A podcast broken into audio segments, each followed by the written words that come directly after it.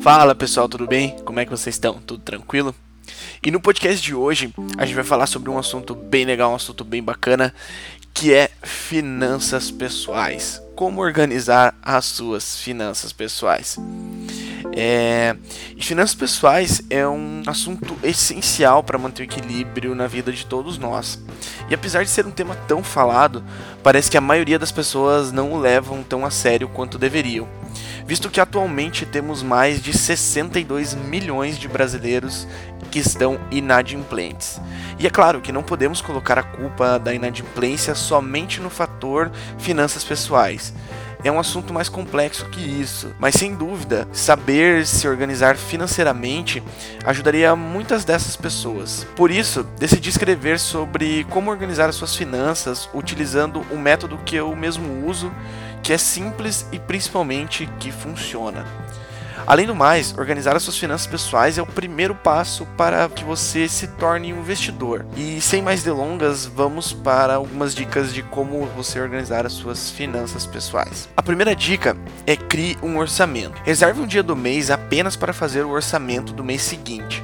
Nesse orçamento, você deve incluir todos os seus gastos fixos, gastos variáveis de maior valor, dívidas e etc. Depois disso, molde o seu orçamento para que ele esteja de acordo com o que você recebe todos os meses. E se você não sabe como gerir o seu dinheiro, nós escrevemos um artigo e gravamos um podcast bem legal que te ensina como você fazer a gestão e entender de fato como o dinheiro funciona. E para acessar esse artigo e esse podcast, é só entrar no, no site da Escola de Skills e clicar no link que está dentro desse artigo aqui que eu estou falando agora que vai te redirecionar para ele você vai conseguir ler, tá bem bacana. Recomendo mesmo que vocês leem ou escutem o, o podcast. A segunda dica é identifique onde você está falhando.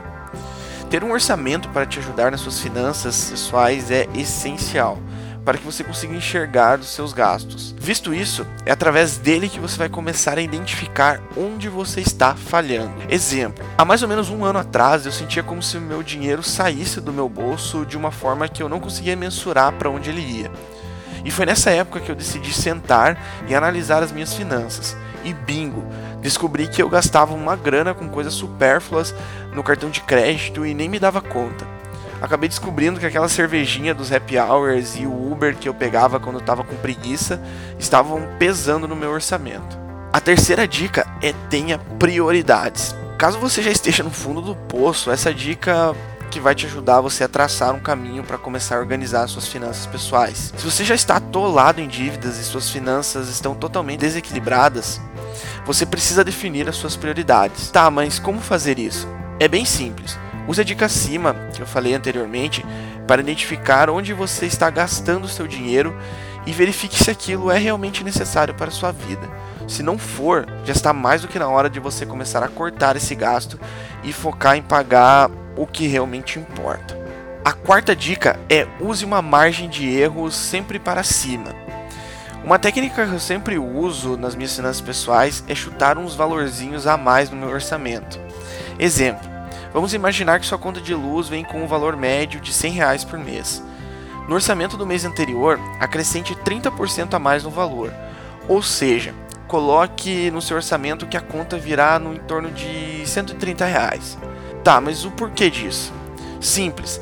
Quando você joga o valor para cima, acaba criando uma margem de erro que nunca vai te deixar na mão. Ou seja, se a conta continuar vindo no valor de 100 reais, beleza, sobraram um trintão que você colocou ali é, mas não gastou. E se acontecer um imprevisto e ela acabar vindo mais cara, você tem um respaldo de 30% que pode te salvar para não ficar no vermelho. E pode acreditar, isso funciona e já me salvou muitas vezes. A quinta dica e é uma das principais, é tenha disciplina. Você jamais vai conseguir organizar as suas finanças pessoais se não tiver disciplina. E sem ela, nenhuma das dicas acima vai trazer resultados. Você seguir a risco o seu planejamento é importantíssimo para ter os resultados necessários nas finanças. É a constância dessas dicas que vão fazer com que você tenha cada vez mais liberdade financeira e uma folga em suas finanças. Por fim, quando você atingir uma organização bacana em suas finanças pessoais, vai poder começar a investir o seu dinheiro e fazer com que ele trabalhe para você. E aproveitando, se você quer ver um artigo, um podcast, falando sobre como investir, manda um direct para nós lá no Instagram, arroba Escola de Skills, falando que você quer esse artigo e podcast que a gente vai fazer um bem bacana para você começar a entrar no mundo dos investimentos. E a gente espera de verdade que vocês tenham gostado desse conteúdo. Comentem lá no artigo que vocês gostaram, pode mandar direct no Instagram também, a gente lê todos, dá uma atenção bem bacana para vocês e é muito importante esse feedback. Beleza? Tamo junto e sucesso.